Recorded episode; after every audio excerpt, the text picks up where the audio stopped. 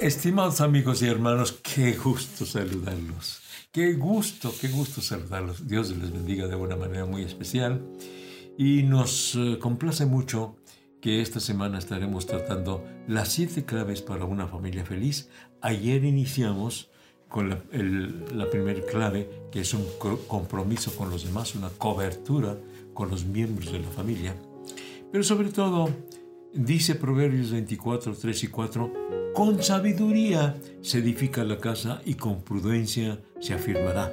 Y con ciencia se llenarán las cámaras de todo bien preciado y agradable. Proverbios 24. Qué, qué, qué, qué bonito, ¿no? Proverbios capítulo 24, versículos 3 y 4. Y este segundo, eh, esta segunda clave para una familia feliz vamos a hablar acerca del amor, pero de ese amor de que nos habla la palabra del Señor. Y la palabra del Señor nos habla que el amor todo lo cree, todo lo espera, todo lo soporta. El amor no busca lo suyo, no piensa el mal. El amor nunca deja de ser. Pero déjeme decirle algo. En la familia necesitamos cultivar el amor. El amor no viene así por casualidad, no viene, este, eh, diríamos, por magia. No, no, no, no.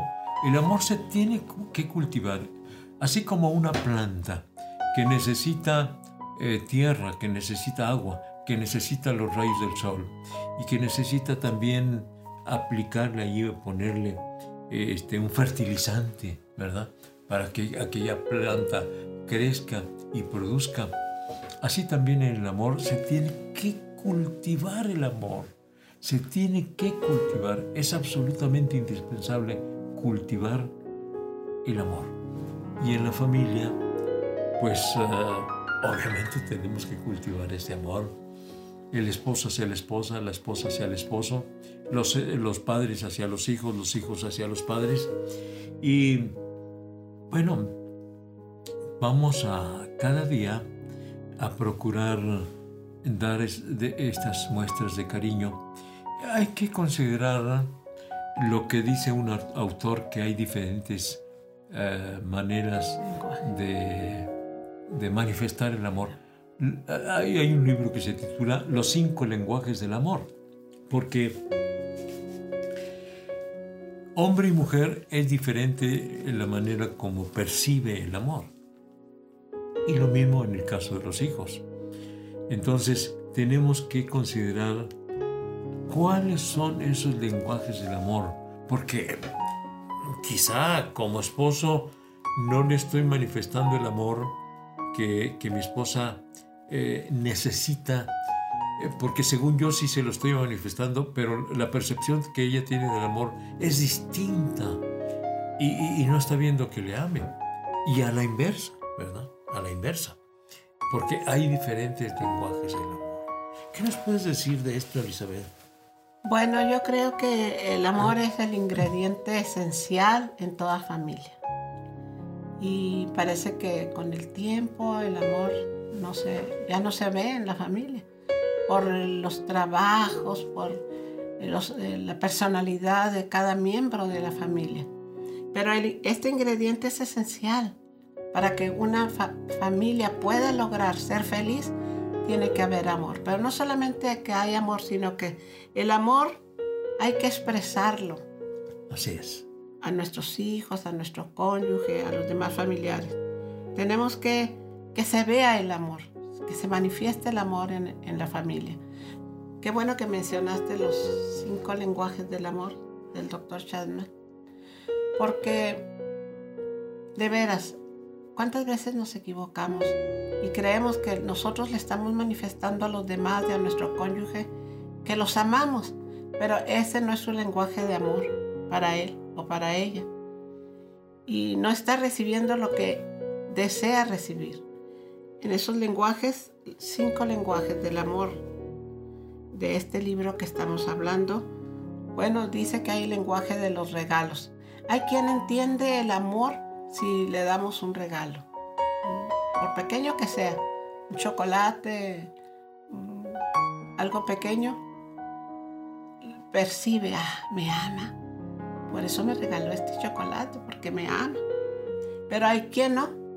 No es ese, no ese es su lenguaje como percibe esta persona el amor, sino que el, otro lenguaje es tiempo de calidad, que es, necesitamos para algunos, que ese es su lenguaje del amor, pues pasar tiempo con ellos, para que entiendan que sí los amamos. Hay hombres que se van a la sala, prenden la televisión y empiezan a ver el fútbol o otro deporte. Y le hablan a la esposa. Viejita, amada, como le llamen, gordita, chaparrita, como le llamen, ven, siéntate aquí conmigo para ver el juego. Porque el mensaje de amor para él es estar tiempo juntos. Y la mujer, muchas de las mujeres para el fútbol, para el box, para otros, pues no, no, no, no, no es algo que nos agrade. Pero si el esposo, ese es su lenguaje, que él entiende, que es amado por ella, si ella pasa tiempo con él, igual la esposa, igual. También si ella necesita que el esposo pase tiempo con ella, pues hay que darle ese tiempo.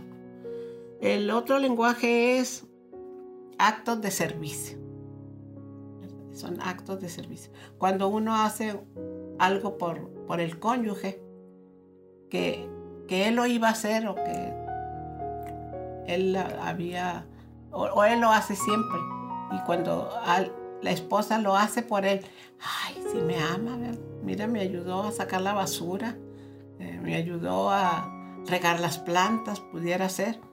¿Qué sé yo? Cada familia, ¿verdad? Tiene sus, sus tiempos de, de hacer algo por el otro.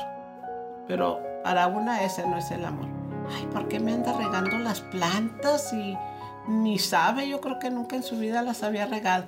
Ese día el esposo quiso agradarla, quiso decirle que la amaba y dije, voy a regarle las plantas a mi esposita. Bueno, pero eso a lo mejor no es el lenguaje de ella. También es el contacto físico. No está, no está hablando de la intimidad, sino de, del contacto de tomarse de la mano, de abrazarse, de acariciarse el cabello, qué sé yo, la mujer o el hombre entienden, ah, me ama, por eso lo hizo. Bueno, también las palabras de afirmación. Las palabras de afirmación. Eh, este, este lenguaje de palabras de afirmación se da más en los hombres, aunque las mujeres también nos gusta que nos digan, ay, qué bonito te queda ese vestido, qué rica te quedó la comida, o ese pastel que hiciste, qué, qué tremendo. Pero Elizabeth, ahí es donde ah, se nota mucho la diferencia entre hombre y mujer sobre las palabras. Porque mientras que la, mujer espera palabras románticas, palabras relacionadas con la luna, con las flores, eh, te veo como la más bella flor del jardín, en fin. Mientras que el hombre necesita palabras de, afirmación, ¿verdad? Tú eres muy hombre, yo me siento tan protegida con, contigo, etcétera, etcétera. Entonces, los hombres no concebimos que nos digan, tú te pareces a un clavel o cosas por el estilo. Por supuesto que no, ¿verdad? Entonces, sí, e, e, esos lenguajes tenemos que distinguirlos muy bien para mm, usarlos, aplicarlos adecuadamente. Las palabras dirigidas a la mujer son de una manera, pero las palabras dirigidas al hombre son muy, muy diferentes. Así es, eres muy trabajador y eres una persona que eres, estás luchando por alcanzar las cosas que nos hemos propuesto. las palabras afirmativas para el hombre son diferentes que para la mujer, ¿verdad? Porque él es varón y tiene otros conceptos de lo que es el amor. Así. Pero el punto principal, Elizabeth, es tener conciencia de cultivar el amor, es decir, practicar el amor, ¿verdad? En la familia. Este, la esposa hacia el esposo, el esposo hacia la esposa, los padres hacia los hijos, los hijos hacia los padres. Que uno de los de las claves para la familia feliz es que hay amor en esa familia. Sí, y conocer cuál es el lenguaje que mi esposo entiende que yo le amo. Así es. ¿Cuál es el lenguaje que mis hijos entienden que yo les amo? No es solamente prepararles la comida, a alguno de los hijos ese será su lenguaje y lo agradecerá y dirá, ay, mi mamá me quiere mucho, pero otros tal vez no. Entonces hay que trabajar en esto, en familia, para decir cuál es el lenguaje que entendemos, que nos están diciendo, te amo. Necesitamos pedirle a Dios que nos auxilie para conocer ese lenguaje, Sí, para tener la sabiduría que edifica a la familia. así es. Vamos a orar Vamos a orar. y vamos a pedirle al Señor que nos auxilie Sí, para tener la conciencia de cultivar el amor en la familia y para practicarlo y para desechar todo aquello que venga a afectar el amor en la familia. Y para tener una familia feliz, Una lo familia. esencial es el amor. Así es. Practicarlo, demostrarlo, expresarlo Y expresarlo correctamente. correctamente. Oremos al Señor. Amén. Padre Santo, aquí estamos ante tu presencia para rogarte por Sí, todas las Señor. familias, Señor, Amén. que ahora escuchan esta transmisión, Señor. Sí, Señor. Ven a ayudarles, que sean capaces de valorar el amor, Sí, Señor. cultivar el amor, practicar el amor y que, Señor, esa familia sea una familia de la cual tú te agrades y que cada miembro de la familia pueda disfrutar del amor eh, dentro de la familia y sea una familia eh, feliz, una familia realizada, una familia exitosa, una familia de acuerdo a tu perfecta voluntad. En tus manos estoy encomendando a cada padre, cada madre, a cada hijo. Amén. Gracias Señor. Amén. Recibe la honra y la gloria y la alabanza para siempre.